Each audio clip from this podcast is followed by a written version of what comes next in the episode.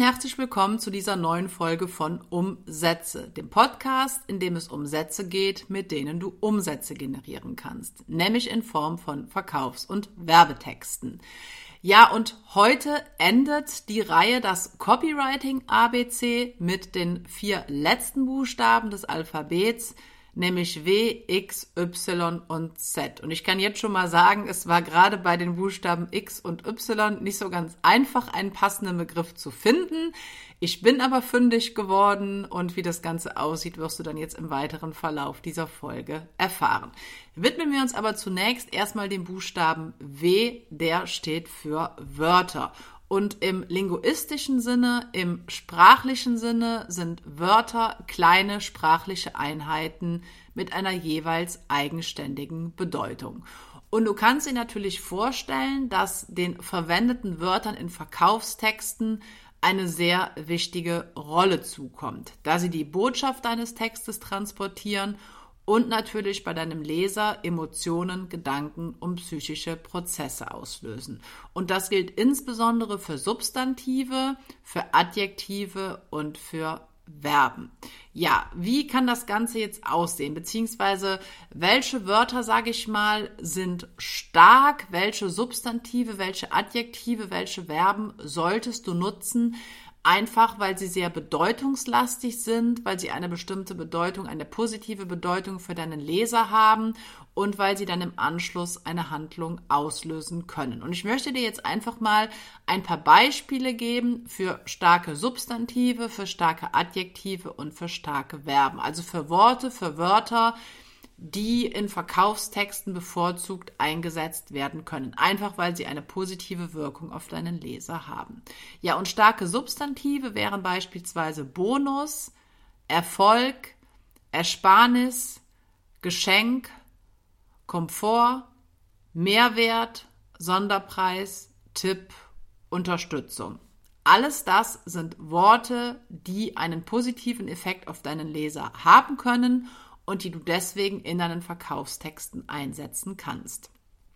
Starke Adjektive wären beispielsweise die folgenden begrenzt, besonders, bewährt, einfach, empfohlen, garantiert, gratis, kostenlos, neu, ungewöhnlich. Und wenn du diese Worte einfach mal auf dich wirken lässt, während ich sie dir vortrage oder aber einfach nochmal über diese Worte nachdenkst, dann wirst du feststellen, dass diese Wörter auch in deinem Gehirn bestimmte Emotionen, bestimmte Gedanken, bestimmte Assoziationen auslösen. Natürlich ist das auch immer eine individuelle Sache. Das heißt, nicht jedes Wort löst die gleichen Empfindungen auf der Gegenseite aus, sozusagen. Aber generell gibt es einfach Wörter, die stärker sind als andere. Und starke Verben wären beispielsweise beweisen, danken, entdecken, enthüllen, helfen, lieben, optimieren, sparen, verbessern, vergrößern. Ne? Und du hörst, wie, wie gesagt, an diesen Worten einfach oder merkst, dass da bestimmte Empfindungen, bestimmte Gedanken, bestimmte Prozesse in deinem Inneren ausgelöst werden. Und genauso sollte es natürlich dann auch dein Verkaufstext bei deinem Leser machen. Ja, vielleicht fragst du dich jetzt, wie du sozusagen die passenden Wörter für deinen Verkaufstext ähm, nutzen kannst.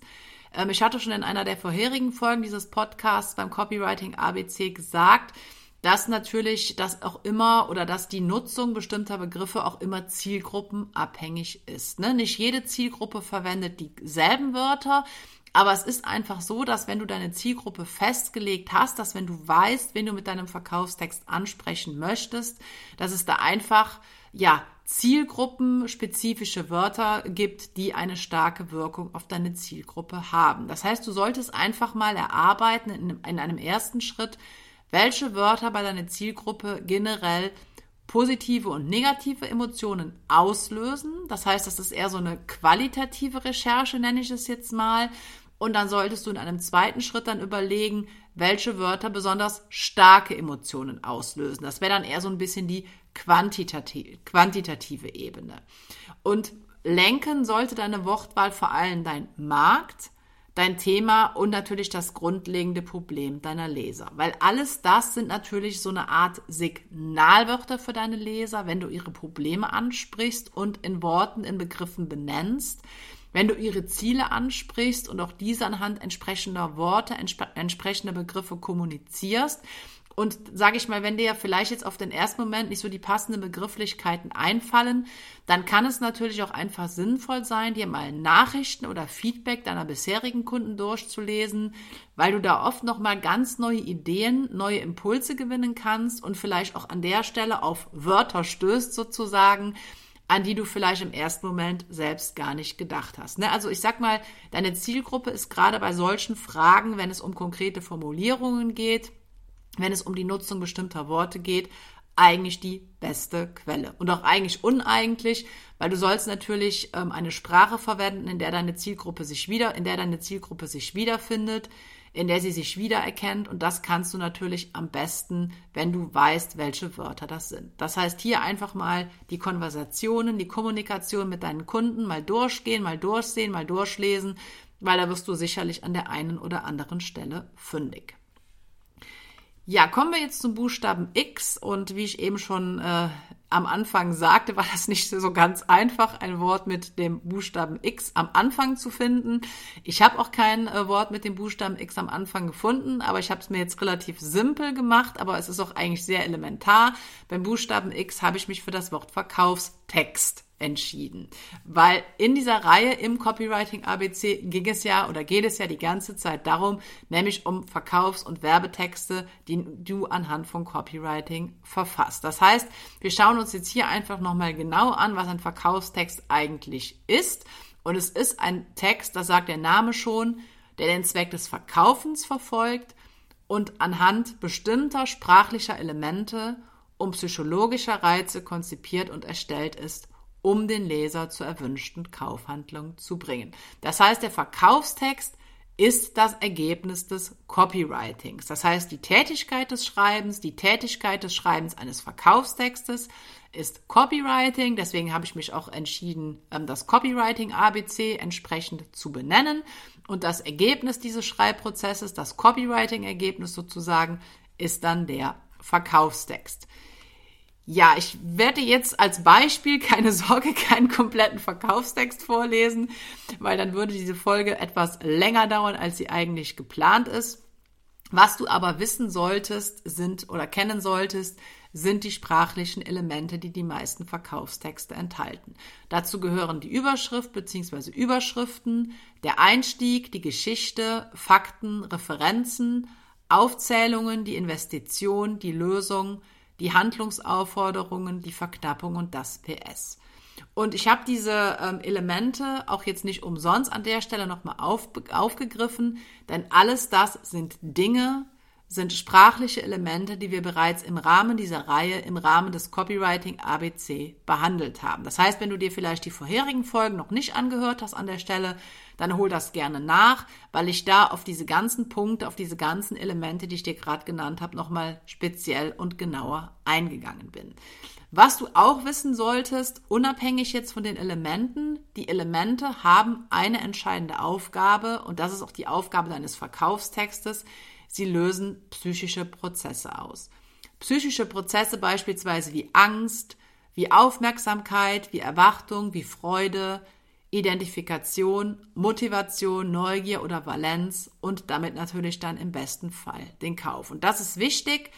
Du schaffst durch deinen Verkaufstext Bedingungen, durch deine Sprache, durch deine Formulierung, durch deine Wörter, die dann wiederum psychische Prozesse auslösen und diese psychischen Prozesse wiederum sind es dann, die die Handlung auslösen. Ne? Das ist wichtig an der Stelle, dass du dir einfach die Funktionsweise eines Verkaufstextes, eines Werbetextes nochmal verdeutlichst. So, ich kann dir jetzt an der Stelle keinen kompletten Praxistipp geben, sozusagen, wie du einen kompletten ähm, Verkaufstext schreibst.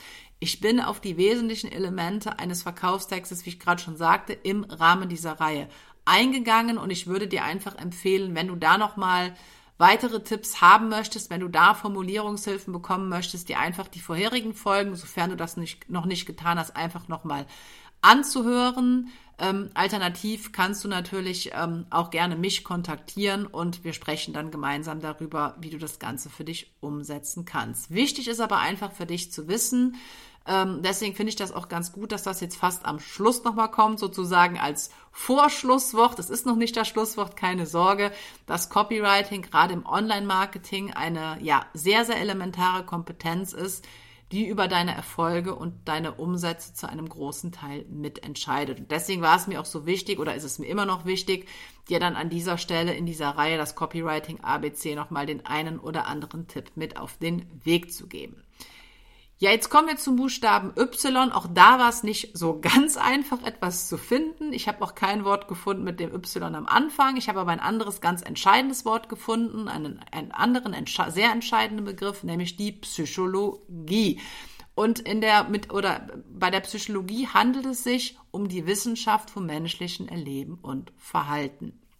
Und ich habe ja gerade schon gesagt, als es um den Buchstaben X, um den Verkaufstext an sich ging, dass ein Verkaufstext die Aufgabe hat, durch die sprachlichen Formulierungen psychische Prozesse, psychologische Prozesse im Gehirn deines potenziellen Kunden auszulösen. Und deswegen ist es natürlich auch wichtig, dass wir uns mit Psychologie, ganz konkret mit Verkaufspsychologie beschäftigen, weil diese sich mit den Vorgängen vor, während und nach einem Kauf beschäftigt. Und Du kannst dir sicherlich vorstellen, und auch das hatte ich ja gerade schon erklärt, dass die natürlich extrem relevant für den Erfolg deines Copywritings und für den Erfolg deiner Verkaufstexte sind. Das heißt, wir dürfen an der Stelle uns nicht nur oder sollten uns an dieser Stelle nicht nur beim Copywriting auf die Sprache fokussieren, sondern die Sprache ist quasi Mittel zum Zweck, damit wir psychologische Prozesse auslösen. Und wenn du dich jetzt fragst, wie du Verkaufspsychologie in deinen Verkaufstexten, in deinen Werbetexten anwenden kannst, ist die Frage natürlich sehr berechtigt.